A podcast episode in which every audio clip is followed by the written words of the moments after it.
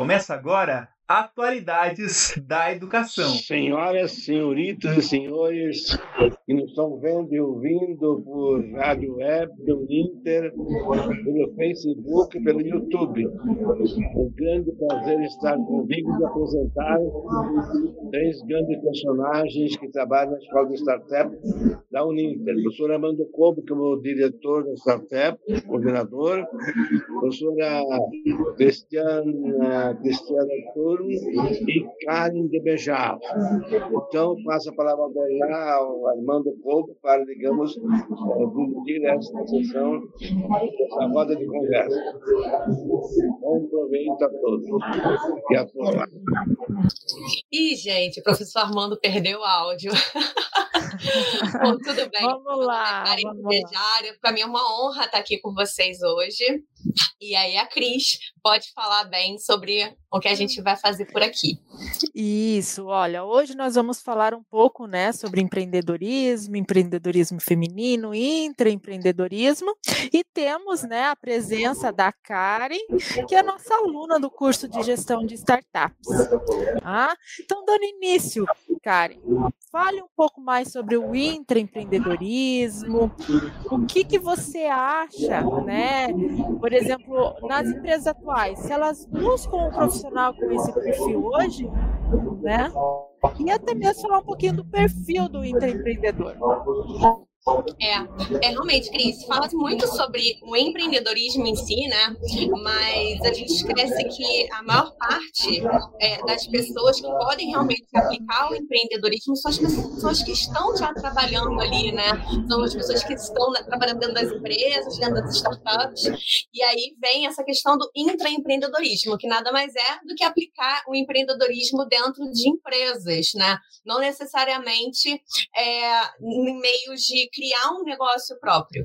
Né? Você está ali, está numa estrutura, tem todo um suporte, tem toda uma equipe à disposição e você trazer o seu olhar é, mais amplo para dentro dessa empresa. É, muitas, muitas empresas tradicionais hoje conseguem entender a importância de ter esse perfil intraempreendedor trabalhando ali dentro, né? É, as que não estão sofrendo um bocado para correr atrás, porque estão sentindo é, esse peso de não estar é, com esse tipo de pessoal ali dentro interagindo, né? O intraempreendedor, ele é um perfil essencial para a sobrevivência e adaptação da empresa, né? Principalmente nesse cenário que a gente está vivendo, que é tudo de muita inovação, muita coisa acontecendo e tudo mudando muito rápido, né? É, o intraempreendedor ele busca é, informações fora, ele busca aprender, ele busca trazer coisas novas para trabalhar, modelos novos. Ele não tem medo de experimentar, de arriscar, é, de testar coisas novas, de analisar dados externos externos, internos, e ver como é que tudo isso funciona. Ele traz ideias, né? E estimula, é. e, e, que gera um estímulo, né? Ele estimula um aprendizado contínuo, não só para outros é, funcionários da empresa, mas em todos, todos os escalões né, da empresa em geral, né? Faz com que todo mundo evolua e se replica lá dentro, né? Há uma uhum. abertura para essa experiência e experimentação. A empresa ela é uma, ter... É uma mudança de olhar, né? Uma mudança Exatamente. de olhar, é, uma, é um olhar mais para inovação, não só para dentro, mas olhar fora, né? Olhar para fora, olhar mercado, né? Exatamente. E estando dentro da organização, né? Buscando Exatamente. a melhoria e o aprendizado para dentro da organização, não só ele enquanto pessoa, né? Que a gente pensa muito no empreendedor, no empreendedor, né? Do seu negócio. Ele investe, né? A energia dele, o conhecimento dele dentro daquela empresa para fortalecer aquela empresa, né? Ele sente parte da engrenagem, vamos dizer assim, né? Eu acho que é a forma melhor da gente poder denominar isso. E uh, as empresas que recebem esses profissionais, é, não basta só contratar esse profissional, porque ele não vai fazer milagre. Né?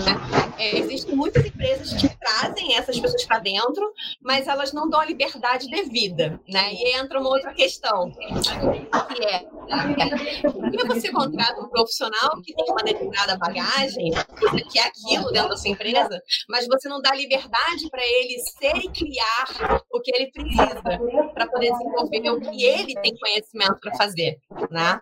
Então, abre uma outra linha de, de visão até para os papéis dentro da RH, por exemplo, né? De quando forem contratar esse profissional, dialogarem com os gestores, com os líderes, de como é que vai ter essa relação com esses profissionais lá dentro. São pessoas que questionam, são pessoas que não se conformam com o estado que está das coisas, né? Eles vão buscar Sim. melhorias. É, então ela tem que esse perfil tem que estar tá de acordo com a cultura da empresa, né? Com aquela visão ali, porque senão ela vai entrar numa estrutura mais tradicional, mais engessada, e o profissional ele não vai ter essa liberdade de olhar, de buscar, de porque ele vai estar tá numa estrutura, né? Ele deve trabalhar numa estrutura de projetos, de com processo numa forma mais horizontal, onde ele vai buscar aqui, ali, em todas as áreas, poder construir, né, algo novo, né? Numa estrutura Sim. engessada, ele para na burocracia, nas autorizações, no chefe, né? E assim por diante, né? Então é o, o RH tem que ter esse olhar quando buscar esse perfil, né? Ele vai se adaptar à minha cultura. Inclusive, Sim, seu Isso, professora Cris, aproveitando o embalo, hein, Karen? É, me diga uma coisa, estão me ouvindo bem aqui, quando meu microfone está caindo fora aqui, a internet deu ruim. Mas, embalo, é, as empresas hoje, certo? É, só esquecendo, uhum. inclusive, de fazer uma perguntinha, esquecendo de perguntar para a Karen, tá? É, a questão de que quem é a Karen, né? na realidade, ela é mentora, inclusive, de startups, mas fala um pouquinho sobre você você e fale o que você, o que você pensa das empresas atuais com relação a essa aceitação de, desse novo profissional, desse profissional, como que você isso. Conseguiu pegar, Karen? Consegui, consegui acompanhar. Bom, então, eu venho do mercado tradicional, né, do mercado corporativo, já trabalhei em indústria, já passei por área educacional, já passei pelo comércio. Então, assim, é, eu sou do Rio de Janeiro, eu sou aluna do curso de gestão de startups e é, eu me eu, eu tenho uma, uma bagagem muito muito concentrada nessa questão do intraempreendedorismo. Eu com muita satisfação, posso dizer assim, é, eu consegui passar durante esse processo por empresas que consegui que dava um casamento, né, uma relação muito equilibrada. Então eles me acolhiam e aceitavam as minhas ideias para a coisa acontecer, né? Eu sempre perguntei muito, sempre quis questionei muito e busquei estar tá melhorando todos os processos, tudo por onde eu passava. Então, isso é um papel que as pessoas às vezes também não entendiam, né? É, mas eu conseguia, do meu jeito, ir construindo isso junto com as empresas. Eu entrei em empresas muito tradicionais, muito mesmo, é, mas com o meu jeito eu consegui entrando, explicando. Eu acho que quando, nesse processo, explicar o porquê e ter o pleno conhecimento do motivo pelo qual você faz determinada coisa, toma determinada ação, faz toda uma diferença, né? Porque quando você explica, o outro que não tem essa visão que você tem, ele vai parar e cogitar, poxa, tem sentido, vamos tentar, né? E aí, nessa tentativa, as coisas vão acontecendo. Então, eu consegui desenvolver muita coisa por onde eu passei. E aí chegou num ponto onde eu comecei a olhar um pouquinho mais e, e pensar, ok, eu quero agora começar a empreender fazer um outro caminho, fazer de uma outra forma. Eu quero começar é, a trabalhar comigo mesmo, escolher as pessoas com quem eu vou estar trabalhando, os meus parceiros de trabalho trabalho e começar a atuar de, uma, de maneiras diferentes. E aí eu trouxe essa experimentação que eu usava no meu trabalho, né, intraempreendendo nas empresas, para minha vida. Então foi onde eu decidi entrar no curso de gestão de startups, que eu me identifiquei muito com o formato, né, é, eu achei que nesse processo eu me entenderia muito bem, me adequaria muito bem. E aí, eu, quanto mais eu fui me aprofundando, mais eu vi que realmente acontece. Mas existem muitas possibilidades dentro do universo de uma startup, né? E quanto mais você está lá dentro, mais você vai vendo a ampli amplitude de tudo. É muita possibilidade mesmo e você não tem uma carreira linear, né? Então, é algo que esse processo, por exemplo, de aprendizagem continuada, né, é algo que faz muita, muito, faz super parte do dia a dia. Todo dia eu estou aprendendo algo novo. E, uh, e estar ali, hoje eu estou é, integrando uma startup da área de sustentabilidade na construção civil, enfim. É, mas, assim, a gente, nesse processo todo, eu vejo que o mercado ele tem se direcionado muito para essa linha das startups, do modelo de fazer negócios que as startups startups têm. Tanto é que as empresas tradicionais estão contratando, né? A forma de trazer é, essa inovação para dentro das empresas tradicionais tem ocorrido exatamente dando as mãos às startups que agregam ou que cubram o que essas empresas tradicionais não alcançam, não conseguem atuar, é, fazendo essas parcerias, trazendo consultores especialistas para poder dar um olhar sobre o negócio e, e, e orientar o que, que eles podem fazer para melhorar os processos, para poder implementar. Estão fazendo cursos de inovação dentro de aceleradoras, de empresas que fazem isso, para poder mostrar como é que uma startup pensa, né? Porque as startups são as pessoas que estão lá dentro, né? Então, como é que essas pessoas pensam? Como é que elas trabalham? Como é que elas buscam informação? Como é que elas analisam dados? Como é que elas fazem isso se tornar realidade? Como é que elas testam tudo isso, né? Então, nesse processo, as empresas tradicionais elas estão correndo super atrás, elas estão construindo setores dedicados. Eu tenho visto muito isso, setores dedicados para sustentabilidade ou para inovação ou uhum. para mudanças. Cada empresa dá um nome, né?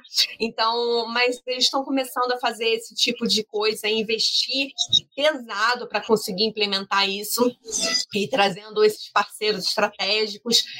É, eles estão se aprofundando nesse conceito de inovação aberta né, e nas práticas, e muitas vezes criam também spin-offs né, para poder produtos novos e, e coisas novas ali dentro da própria empresa, da própria organização. É um braço, né? Já num modelo completamente diferente do tradicional, já num modelo novo. Então, essa tem sido a forma que eu tenho visto. E aí é onde casa, né? O papel do intraempreendedor, porque essas empresas tradicionais precisam de pessoas que tenham esse olhar. É essencial hoje, mais do que nunca. É, e algo que não é, é não é, não, não vem, é, é, não é uma coisa que cada pessoa única, não é um dom, né? É uma coisa que você desenvolve. Então, é possível desenvolver essa visão e quanto mais você se aprofunda é, nas ações e nas, nas experimentações, nesse processo, mais você consegue visualizar isso, mais isso faz parte do seu meio, assim. Vai respirando, né? Vai respirando esse, esse movimento, né? Eu acho assim também que é um aprendizado, né? Para os empreendedores, para as empresas. Eu acho que esses últimos dois anos vamos pensar assim, houve uma mudança tão acelerada em função aí do nosso cenário, né, seja pela pandemia, que mudou, acho que até o perfil né, do, do, do, empreendedor, das empresas, né, do, do empreendedor, seja no Brasil ou até em outros países, né, porque a resposta tem que ser rápida, uma mudança externa que veio, né, então você pensa em inovação, em modelagem de negócio, mas tem que ser rápido, não dá para parar. E você acha Sim. que a pandemia acelerou esse processo?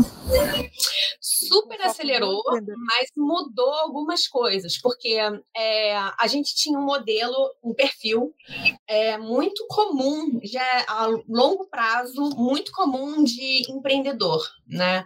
É, a gente sabia que o empreendedor, a maioria eram os pequenos, os médios, mas eles tinham uma faixa etária específica, viviam em, tinham um poder aquisitivo específico e etc. Muitos deles tinham um ensino, é, um ensino superior e tudo mais, e tinham poder, tinham um, um, uma questão de investir, um poder de investimento maior também. Né? Até porque recursos, manter... né? Tinha mais, Exatamente. mais recursos. Manter, manter uma estrutura, né? manter um negócio não é fácil, né? No Brasil, principalmente. É, a questão das startups é, é, uma, é algo que é muito incrível e eu fico ainda é, pensando muito, me pego pensando muito sobre isso, porque eu vejo que as startups elas têm um poder é, de tornar os negócios acessíveis para todas as pessoas, né? Então, é, no meu meio eu vejo pessoas de comunidades incentivando, ensinando outras pessoas dentro das comunidades, nas periferias, nas favelas, a empreender para que eles possam ampliar e alcançar mais pessoas, né? E aí começa nesse processo de ensinar os jovens que, é, que eles podem aprender, que eles podem empreender, né? Que é possível, apesar de toda a dificuldade que eles vivem lá dentro desses lugares, é, e que eles podem fazer startups, empreendimentos para fortalecer a comunidade, a própria comunidade, para fortalecer a favela. Então você vai vendo muito movimento disso. E aí, periodicamente, tem os levantamentos de dados a respeito dessas mudanças, né? É, Professor eu... Alvino, Sr. Moser, desculpa te cortar, eu, que ele levantou a mão. Eu gostaria de dar, de dar um exemplo que é um exemplo da, da começou na Índia no estádio, no estado mais pobre da Índia, Raji Bunker Boroi, que era formado na universidade, tinha tudo de bom, família rica, tudo, resolveu ir para esse, esse estado pobre e durante cinco anos viveu para se sustentar como é, aquele que fazia postos, né? Cava postos. Uhum. Aí ele resolveu criar a Universidade dos Descalços. Nessa universidade, mestre e doutor não dão aula. Só aproveita os recursos, os recursos do local.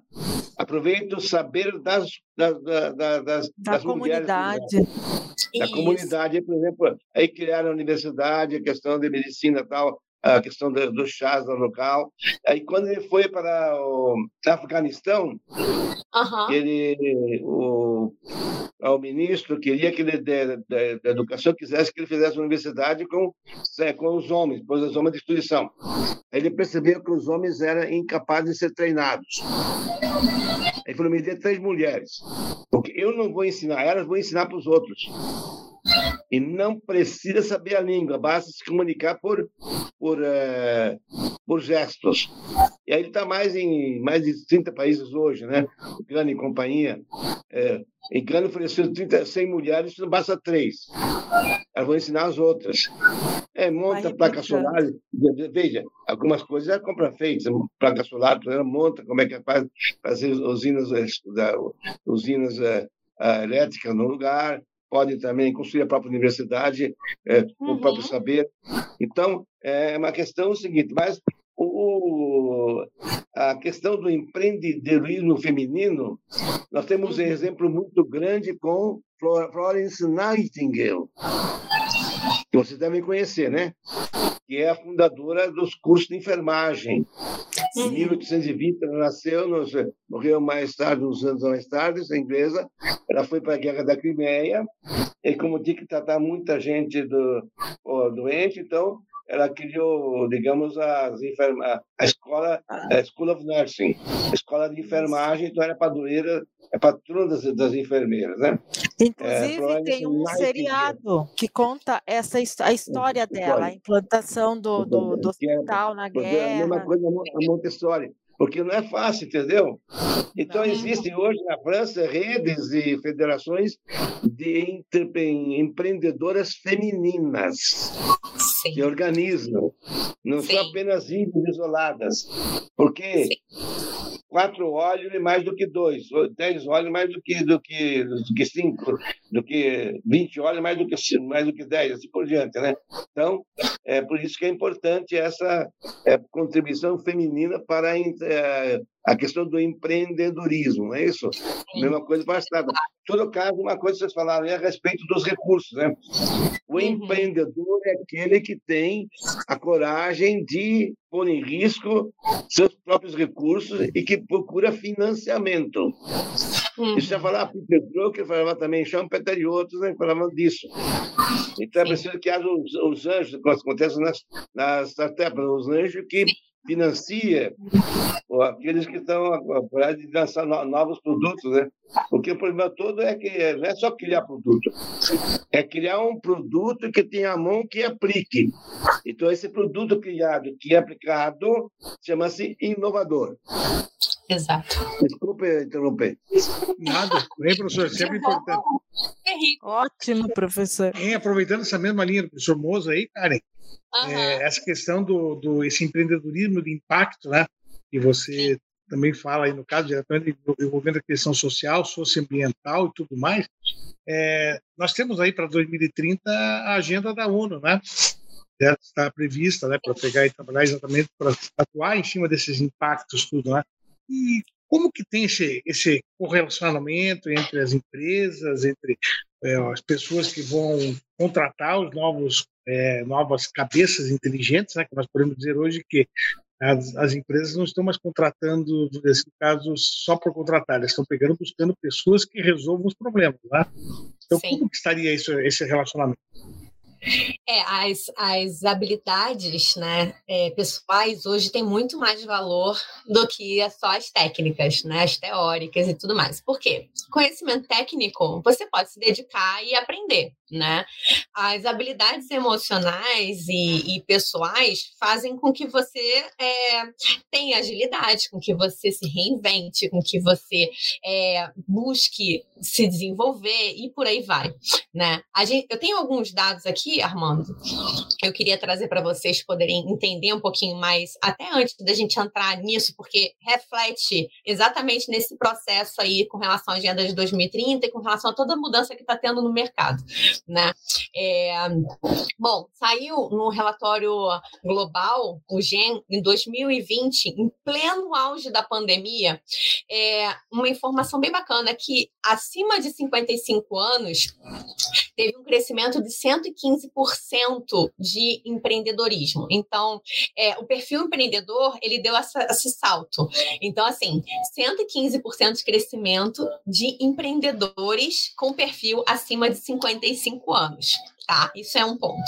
O outro é 55% de crescimento de empreendedores jovens entre 15 de, entre desculpa, entre 18 e 24 anos tá? É, mulheres, 49% de crescimento durante o período da pandemia. É, teve uma mudança aí também nisso, porque teve entrada de empreendedoras com menor nível de escolaridade, né, em estágios iniciais de atividade, e teve uma queda e uma saída muito grande é, das que tinham maior nível de escolaridade e que estavam em fases, inclusive, mais avançadas de negócios, porque elas não se sentiram preparadas para toda a questão do que estava acontecendo. Era muito mais fácil, naquele momento de iniciar um negócio em plena pandemia, com todas as mudanças que estavam ocorrendo, de digitalização de tudo e tudo mais, para quem está iniciando, do que às vezes, para quem está muito tempo mantendo um padrão é, tradicional no mercado. Né? Isso é um reflexo.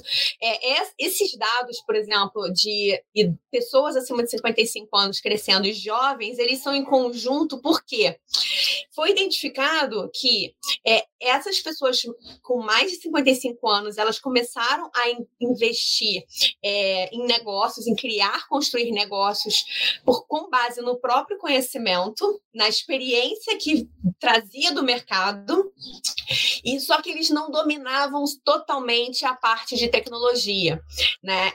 É, existia essa dificuldade com alguns perfis. E aí, por isso que veio em conjunto esses jovens, é, esses 55% de jovens entre 18 e 24 anos em crescimento de empreendedorismo. Então, assim, foi algo relacionado. Provavelmente, nesse perfil, pelo que eu vi lá no, estudo, pelos dados que eu encontrei lá, é, são pessoas que, por exemplo, avós que têm essa bagagem e trouxeram os netos ou algum, alguma pessoa que conhece, que tem essa faixa etária, que tem esse conhecimento para trabalhar junto, empreender junto, para poder fazer é, um negócio ali.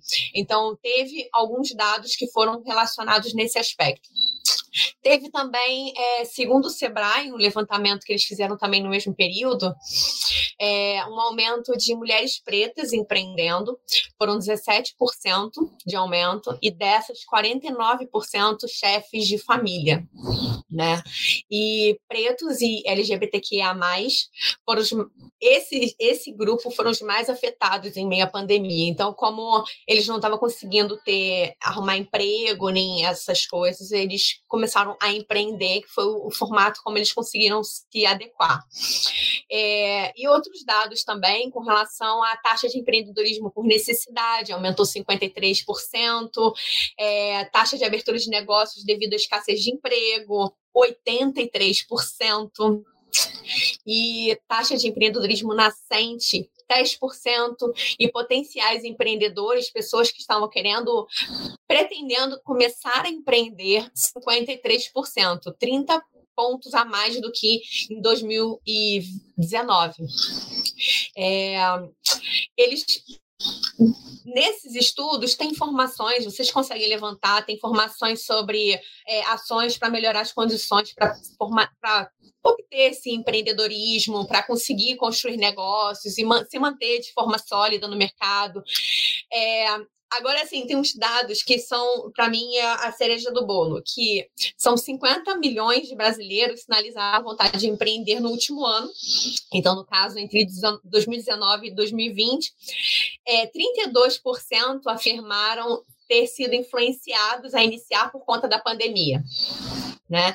E as mulheres pretos e LGBTQIA+, foram público que buscaram promover, dentro desse cenário, já que estava iniciando empreendedorismo, promover também um conjunto impacto por meio dos, do próprio negócio. Então, seja beneficiando uma causa ou uma comunidade. Então, aqui a gente consegue visualizar bem é, essas questões, né? Que são pessoas que estão, que têm situações de vulnerabilidade, são pessoas que foram impactadas durante esse processo na pandemia.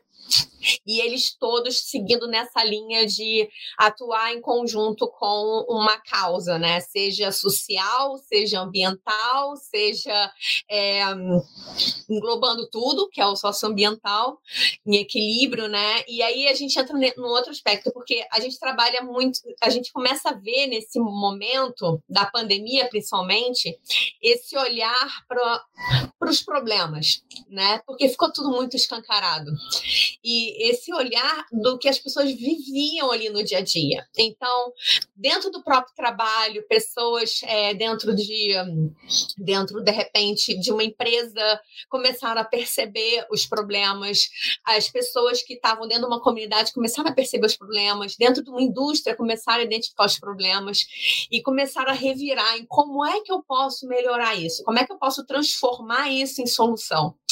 E foi a partir disso que começaram esses tipos de negócio. Então, você vê uma gama muito grande de um, é, materiais e conteúdos, hoje falando de empreendedorismo, é, empreendedorismo social, empreendedorismo é, de impacto, são termos que você vai encontrar. É, empreendedorismo responsável, é, empreendedorismo feminino, é, empreendedorismo black, né? Porque tem toda uma comunidade que está se formando ali para que se para que se Foi basicamente o que o professor Mose falou, é, começam a se estruturar e se apoiar para estimular outros e fortalecer outros no mesmo meio e aquilo se criar um, uma comunidade, um elo muito mais forte, tá? E assim, onde é que entra essa questão do do, da, do, dos Objetivos de Desenvolvimento Sustentáveis, né, da, da ONU, dessa agenda para 2030. É, tem um movimento muito forte no mercado voltado para é, a governança né, corporativa, ambiental e social. É o ESG, que tanto se fala hoje. Os investidores todos estão de olho nisso, nas empresas, na implementação. É algo que não é de hoje, mas foi declarado que eh, os investidores pretendem investir em empresas que têm isso muito, muito bem definido, né? Antes existia já, mas entretanto as pessoas não, as empresas não estavam dando tanta importância, então deixava aquilo para lá. Agora a gente tem um, uma coisa que eu até brinco muito, que eu falo assim, existe o sustentável e o insustentável, né? O insustentável é você saber que existe um modelo que você pode seguir, que funciona e que você atende a toda uma comunidade, a toda a parte social e ambiental, trabalha com respeito e com equilíbrio e, e consciência, gera dinheiro, gera riqueza, movimenta a economia e e tudo em equilíbrio, né? E você ignora a existência disso, né?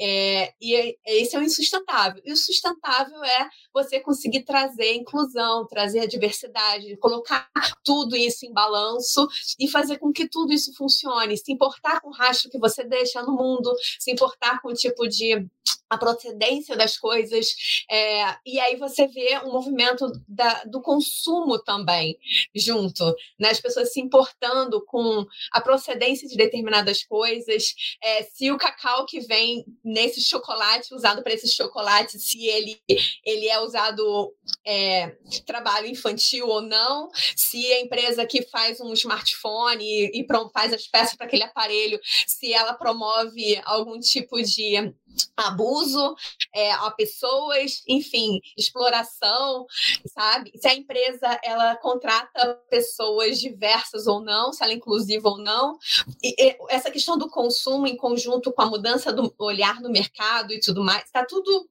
tudo se encaixa, né? Então é como é como a, o mercado todo está se direcionando e não só os investidores estão dando importância a isso, os consumidores estão dando importância a isso e os objetivos de desenvolvimento sustentável é o nosso mapa para fazer tudo isso acontecer, né? É uma é o mínimo que a gente tem que alcançar na verdade.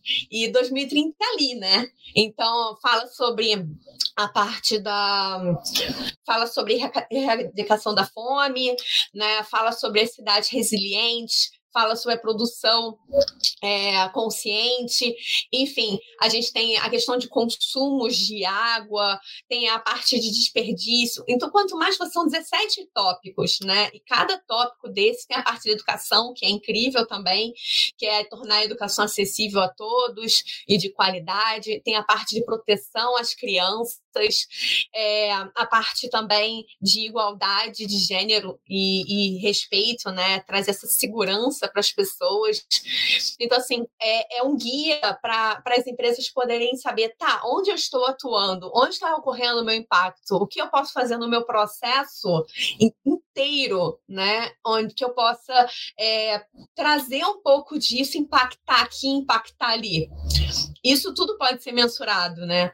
É, existem empresas e pessoas que, que atuam especificamente em mensurar esses dados dentro das empresas. E existem consultores também que entram nessas empresas contratados para poder é, ordenar isso, mostrar, olha, tudo isso que você está fazendo, você consegue atingir essa ODS, essa, essa e essa. Então, se concentre em continuar fazendo isso e cumprir, e cria metas, né? Estabelece metas, estabelece prazos para conseguir cumprir, porque é, da mesma forma que as empresas elas têm que ter o objetivo de é, trazer o dinheiro, de crescimento e tudo mais, elas têm que ter um objetivo de colaborar com toda a sociedade, com as pessoas. Mudou esse olhar, né?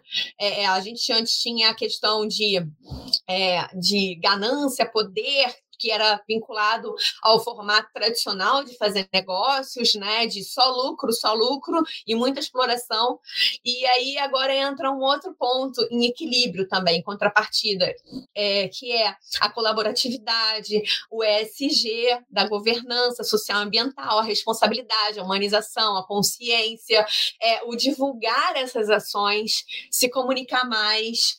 É, isso tudo é, são processos que estão, a partir da pandemia, pandemia, você vê a quantidade de coisas que mudou, né, e que acelerou nesse processo de, de mudança. Esse impacto foi. Acho que a gente não consegue nem mensurar o total de tudo que realmente mudou. Com certeza, inclusive, né, cara, só para aproveitar, os dados que a Karen nos apresentou ali, é, viu, professor Moser? Nós estamos ali naquela faixa dos 115% ali, que podemos entrar ainda, 55 mais ali, para empreendermos também criarmos a nossa startup, viu, professor? Então, o senhor fica atento aí que, inclusive, a questão de experiência, se nós formos trabalhar com experiência, o professor Moser tem muita experiência também, então podemos pensar exatamente entrar nesse mecanismo aí, certo? É, Karen, a gente estava vendo essa, essa questão toda ali, né, de empreendedorismo, tudo, e com essas mudanças, a gente sempre sabe que, infelizmente, né, quando aparecem as crises, né? a mesma coisa que aconteceu nos Estados Unidos há tempos atrás, quando surgiu a, a Uber e a Airbnb, foi exatamente uma questão de necessidade de utilização de carros e utilização de, de imóveis. Né? E quando nós vemos essa questão da própria pandemia, né, nós nunca devemos enaltecer a pandemia, mas ela com certeza trouxe novos modelos de negócios que podem ser aproveitados. Acontece que nós falamos muito dessa questão de, é, de empreender de modo sustentável, certo? É, uhum. fica, fica meio complexo, né? Inclusive para pegar atender a, a agenda né, da, da ONU 2030, quando a maioria dos empreendedores, os investidores, eles pensam única e exclusivamente no retorno financeiro. É que também nós temos que pegar e admitir que não existe almoço grátis. Isso é aquela frase que a gente sempre, sempre fala no caso. Né? Como que um empreendedor, né, com toda essa situação, principalmente em termos de startup social, deve pegar e, e começar a pensar em planejar um negócio? Tem alguma dica, alguma coisa nesse sentido? Bom, Olha, antes de. Podia falar um pouquinho? Veja, claro. tudo depende também, Armando, da, da, da questão da sociedade. Por exemplo, aqui em Curitiba não pode estabelecer como na França. Na França, há lugares em que existem cinco carros elétricos. Estão na rua. E quem tem um cartão, chega lá, pega o cartão, pega o carro, sai e paga conforme ele usa o carro. É um, é um transporte comunitário. Uhum. Aqui no Brasil, se colocar um carro em São Paulo elétrico, eles vão roubar o carro. Vão dar um jeito de roubar. Então, a mesma coisa aconteceu com a bicicleta em Curitiba. Quer dizer, é. tudo depende também da, da, da, da, do, do espírito do tempo, da, da, da cultura do povo. Veja bem, vamos me colocar na eu que nasci em 1933 há 88 anos atrás, né? Hum. Na, na, na, minha terra não existia trator. O que existia era cavalo, boi e gente que trabalhava. Sim. Por isso que as famílias tinham 13, 14, 20 filhos. Eu sou o décimo terceiro, certo? Sou o último da família. Então, todo mundo tinha muitos filhos, porque era mão de obra que precisava. Sim. Então, tinha, tinha, tinha que contratar filhos, filhos, homens e filhos mulheres. Porque tudo era mais do arado. Portanto, hoje, veja bem, qual é a mulher que aguenta 20 partos hoje? Talvez na África. Não aguenta nem dois. na África, então não tem problema. O problema é tudo, mudou, mudou tudo. Então, quer dizer que a questão é que não é que eram superiores, é que a necessidade ela suscita criatividade. Então foi. Hoje em dia, vai para rodeio, quando eu nasci, que tem 9.800 habitantes, né? Vai rodeio, todo, praticamente toda a família tem um carro, dois carros, três carros, né? Naquele tempo só havia um caminhão na cidade em 45 a gasolina. Tudo o resto era carroça e cavalo, bicicleta. Então, uhum. para você ver, portanto, que o progresso ele se faz tijolo por tijolo, não é isso? Uhum. A pandemia, por causa do conhecimento acumulado que nós temos, suscitou uma nova forma de ensino e aprendizagem de comunicação. As plataformas Zoom e companhia, que, aliás, antes da, da epidemia, a Zoom custava na França 3, 3, 3 dólares, agora custa 20 dólares. Bom, Armando, desculpa, desculpa interromper, viu? Não. Para mostrar que, que existe toda essa evolução, né? Vocês claro. têm, que dar, têm que dar graça pelo tempo que nasceram, né? E tem que lutar com materiais e saber que tem. Eu estava falando com meu filho sobre isso, né? Eu falando assim, nossa, eu lembro da minha avó falando de quando ela viu é, as coisas começarem, né? as primeiras máquinas serem colocadas dentro de casa. Minha mãe falando, por exemplo, da televisão, a primeira televisão que ela teve, essas coisas assim. E aí eu falando para ele que eu vim da, de antes da internet, de como é que eram. E ele achou uma caixa minha com. com é, com o Discman, com o Walkman, com fitas e coisas. E para ele falou assim: Nossa, isso que é incrível, eu quero, eu quero brincar com isso. Eu achei muito engraçado, porque é, a realidade é completamente diferente, né? Então, assim, em tão pouco tempo, em gerações tão próximas, é, porque assim, é, eu entendo que é, as nossas gerações existe uma proximidade porque tem aí um processo que é, é, é, visível que vai acontecendo, mas a gente tem que ter a sensibilidade de entender as diferenças, né? E respeitar essas diferenças das gerações. Então, é, o meu olhar para as coisas hoje é diferente do, meu, do olhar da minha mãe para as coisas que acontecem hoje. E seria o da minha avó também, né? Se ela tivesse por aqui. Então, eu falo isso para ele, eu falo, ah, tem que ter essa sensibilidade de que a forma como a gente olha para as coisas é diferente, a forma como cada qual viveu lá atrás impacta no como ele vive hoje, né? A forma como ele experimentou as coisas no ambiente faz diferença. Muitos dos empreendimentos que estão acontecendo hoje estão sendo derivados e, e iniciando é, a partir de problemas que são vistos no dia a dia, né? A base tem sido toda toda nisso. Então, pegando aquela, aquela, aquela coisa da questão das favelas e das comunidades das periferias. É, eu troco muita ideia com pessoas que fazem ações dentro desses lugares. Eu acho incrível e acho realmente importante fazer, porque as favelas têm um potencial tremendo, né? É, as pessoas ali são muito guerreiras, muito batalhadoras, se esforçam muito para aprender, para se desenvolver e para sobreviver, né? Essa é a realidade. Então, assim, é, trazer inovação e trazer esse olhar para essas pessoas aprenderem, garra para aprender e se desenvolver correr atrás é o que é, todo mundo ali mais tem. Então, eu vejo muitas coisas muito importantes sendo construídas ali para a melhoria das próprias comunidades e para a melhoria do, do, do ambiente em si, né? É, a gente teve a, a própria.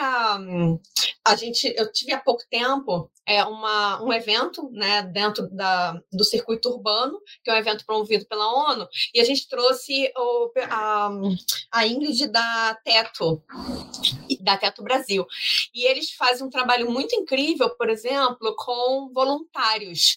Eles trabalham construindo residências para pessoas de, em circunstâncias de vulnerabilidade, em alta vulnerabilidade mesmo, e é, pessoas que às vezes dentro de um único cômodo vivem muitas pessoas, às vezes não só uma família, mas duas, três famílias vivendo ali juntos, e, e aí eles fazem esse trabalho de construir as coisas, melhorar esse ambiente, trazer o mínimo de dignidade que essas pessoas precisam para poder viver e todos com base em voluntários. Os voluntários, eles não são pessoas que sabem de construção, por exemplo. Eles aprendem, eles se viram, e muitos dos voluntários são pessoas de dentro da própria comunidade.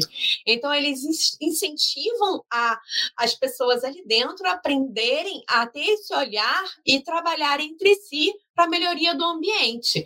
E a partir disso, muitos deles às vezes continuam fora, independente de estar com a teto ou não, e, e criam é, grupos internos dentro da própria comunidade para continuarem melhorando as casas das outras pessoas. Porque a partir do momento que eles aprenderam a levantar uma parede, a colocar um telhado, a fazer o piso e a fazer todo o processo de uma construção de uma residência, por exemplo, os custos disso, né, e fora outras orientações que eles recebem no processo, é, eles começam a replicar lá dentro e trabalhar lá dentro, né? Então, é, é algo que volta sempre para a comunidade. A gente, eu vejo muito é, nisso, por exemplo, já que a minha parte né, do, do empreendedorismo focado é, no empreendedorismo feminino, né, esse estímulo ao empreendedorismo feminino, por exemplo, pegando aquele caso que você trouxe, professor, é, a gente tem outros tipos de informações, por exemplo, as mulheres elas realmente elas se dedicam, né, como os dados trouxeram, a, a criar é, negócios de impacto, negócios sociais e de causa. Entretanto, a gente tem uma outra realidade dentro das startups. Né? A gente já tem uma desigualdade no mercado tradicional e no, no mercado das startups, no mundo das startups, não é uma desigualdade, uma desigualdade, é uma cratera de distância, assim, é um obstáculo tremendo. Tá? Porque é, existem alguns relatórios que foram levantados, o último foi feito esse ano pelo Female Founders, é, ele foi divulgado no distrito, pelo Google, com parceria da Endeavor e da Bit2Meme, enfim, algumas instituições aqui, e aí é, fala de que somente 4,7% das startups são lider no Brasil são lideradas por mulheres não chega a 5%. Tá? E dessas mulheres que estão cabeçando isso daí, elas é, existe um, um, número muito alto de investimento que foi feito nesse período de pandemia, principalmente em startups do exterior, sendo feito em startups brasileiras, porque as startups brasileiras estão ganhando um, um grande valor no mercado e o, o olhar do mercado internacional está aqui dentro também, com muita força. Porém, é, dentro desse cenário, né, já bem restrito, elas receberam, as mulheres receberam é, 0,04% só do total. Era isso de, que eu ia perguntar. Quanto que foi investido nas mulheres? bilhões, olha, foram investidos 3,5 bilhões de dólares em startups brasileiras e elas só receberam 0,04%. olha, quem faz, faz ao vivo. o, homem, gosta de aproveitar, né? A, a, mulher, porque a mulher é mais inteligente que o homem, segundo Robert Wallace, né? O livro dele, Sociobiologia Fator Genético, né? Explica isso, que a mulher não tem um, um cérebro especializado, é um cérebro mais é, mas não é tão seletiva, ele é mais adaptável para outras coisas. Portanto, a mulher é muito mais inventiva que o homem. O homem fazer Olha o que eu inventei jeito, né? aqui, né, professor? É. que não deu certo. O homem sempre do mesmo jeito. Se tira uma coisa fora do lugar, você tem que telefonar para a mulher do Armando, para a dona Neuza, como é que estar tal coisa, porque não sei nem encontra mais. Né? Ai. A, a mulher, a, a mulher cria, a mulher inventa, a mulher, sabe como é que é? E tudo isso é importante também, porque há muito homem criativo, mas há muito homem que é muito rotineiro, sabe? Só a mesma coisa e é repetitivo, né? É o homem problema que dizia é, é, é Crudel, né? É, Karen, então, é, nessa, mesma, nessa mesma questão que a, que a Cris ali também colocou, o professor Moura está falando, o que, que falta para que, de repente, os investidores acreditem mais nas mulheres empreendedoras? O que, que está faltando, assim, é, vamos dizer, tirando a questão do preconceito, tirando as questões do machismo, o que, que poderia, de repente, estar faltando mesmo? Veja, minha irmã, na CPI, as mulheres com muito, contribuem muito, mas não, nenhuma faz parte da. Do, não são nem suplentes nem, nem efetivas. São apenas auxiliares. Elisiane Gama, a, a Leila Coisa. Elas não estão na, na, na gestão e nem na liderança. Eu estou sempre, mas... sempre ajudando, mas isso tudo é uma questão do, do ethos machista, né? Que é muito, não é correto, né? Devia haver igualdade, né? E a questão de que as mulheres também elas ficam sobrecarregadas, né? com relação a ter que trabalhar, botar dinheiro, como é que ela vai investir, como é que ela vai começar um negócio, né? Tomar conta do marido. Sozinha. Então, assim, não é uma coisa fácil. E aí você vê hoje, por exemplo, a Bit2Meme, ela é uma, uma um, grupo, né, que elas aceleram e incentivam, elas estimulam a criação de startups por de negócios em geral por mulheres mães. E elas criaram uma comunidade interna de mães que se amparam se, e se suportam, dando um apoio umas às outras para poder fazer negócios, porque não é uma coisa fácil, né? A estrutura da nossa sociedade não facilita esses processos. Então, a gente tem várias outras coisas. Tem a questão também dos investimentos de é, das mulheres terem passado assédio moral com relação à requisição de investimento, por exemplo, né? Então, é, aí por conta disso, eu já vi que existe, foram criados na, em meio à pandemia é, grupos de investidores anjo mulheres. Elas se juntaram várias e que foram feitas empresas que fornecem investimento e financiam, geram facilitações para as mulheres que estão criando negócios para que elas consigam ter maior facilidade de acesso a dinheiro, a investimento, poder fazer o negócio para frente, né? Tem, tem essas questões todas, né? Mas, entanto, assim, é, muito do que foi, do que as mulheres recebem de investimento, apesar delas receberem pouquinho, o retorno delas é mais que o dobro dos homens por dólar. Então, assim, elas têm um retorno maior. E as, hoje os investidores eles estão com esse olhar mais atento. Tá? É, eles estão começando, isso é um início. Eu não, vou, não posso te dizer que que vai virar regra tão cedo. Mas eu percebo que existe esse movimento porque a própria startup que eu estou integrando, a gente recebeu uma premiação do SoftBank, que é, por exatamente a gente fomentar o empreendedorismo feminino dentro do Brasil. Então, de, da América Latina foram escolhidas 60 startups, no Brasil foram 10 nós fomos selecionados entre as 10 e, e, eles ajudaram a gente com escritório, com mentorias, com consultorias. Então, assim, é, para que a gente continue replicando isso para outras mulheres e ajudando nesse processo. Então, é, é muito importante que isso eu falo pelas mulheres e eu falo também é, pelo que eu vejo nos outros movimentos de, de empreendedorismo de causa e de impacto. É, é, que, que se fale sobre, de que traga essas informações, que traga esses dados, de que mostre que existe é, essa dificuldade e que as cabeças pensantes, que todas as cabeças, né, trabalhem em conjunto para poder criar coisas novas e se fortalecerem aí. Então, é, as startups não é, não, é uma, não é uma competitividade doentia, mas é união, né? Eu vejo, percebo muito, muito isso. Tanto é que não é um mercado das startups, é um ecossistema, né? Então não é à toa que é dessa forma que é visto. É, e Bom. aí, como é que essas empresas, como é que essas, essas é, empreendedoras, essas, esses empreendedores começam lá no início, pensando no ESG, pensando nessas causas, começa a olhar ao redor. O que mais tem no Brasil é problema, né? O empreendedor ele não tem que se concentrar na solução, mas no problema. Pode falar, professor. Bom, eu gostaria apenas de, de dizer que tem poucos minutos, então eu agradeço a sua presença toda e passo a palavra ao Armando para poder ter, terminar essa, eh, esse bate-papo que pode ser continuado numa outra, numa outra ocasião, né, Armando?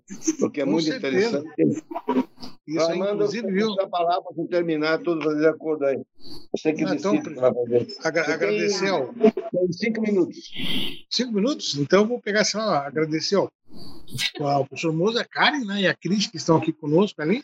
Gratidão. É, bem interessante. E só dando um spoiler, viu? Devo ter tido um insight aqui agora. Aquele nosso projeto nós podemos começar a fazer, inclusive, com empreendedorismo feminino, viu, Karen? Lembra aquela questão do nosso da nossa é, Uninter Edetex ali, de repente nós podemos ter essa, essa, essa visão, de repente, de ter empreendedoras, exatamente, no caso nós conversaríamos mais sobre isso. Eu deixaria então para para que eles pegar as considerações e depois da Karen passar as considerações finais aí e agradecer mais uma vez a presença de vocês, tá? Por favor, queridos. É só agradecer aí, aprendi muito hoje, né? E é um assunto que se deixar a gente vai ficar aqui, vai conversar e, né? E é como você diz, é um ecossistema, não é só né, essa algo fechado, então é uma mudança global, né, algo que envolve dentro, fora e, e, vários recursos, né, agradecer a sua presença, Karen, a oportunidade, professor Moser, né, também o professor Armando, tá, e passo a palavra a você, um beijo. Viu até que caiu aqui atrás, então tá até. Olha, Foi gratidão. minha gata que resolveu passar por trás do banner e derrubá-lo. Acontece. Gratidão aí pela oportunidade. Então, assim, para poder finalizar, é, a, a minha, o que eu levanto aí é de que todo mundo é capaz de começar alguma coisa nova. É, o potencial está em cada uma das pessoas de poder se, se estimular para poder gerar mudanças e começa observando ao seu redor porque a partir desses problemas você tem inúmeras possibilidades de soluções e você consegue, né? Conversa com outras pessoas que dá tudo certo. Legal. Então, agradecer a Bárbara, ela também que está, tá lá para trás, no nosso bastidores, ali nos dando comunicados e tudo mais.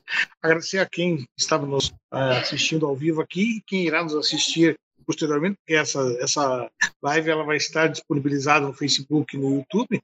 Então, agradecer mais uma vez a presença de todos. Professor Moser, um grande abraço. Pessoal, Karen, Cris, Bárbara, até a próxima.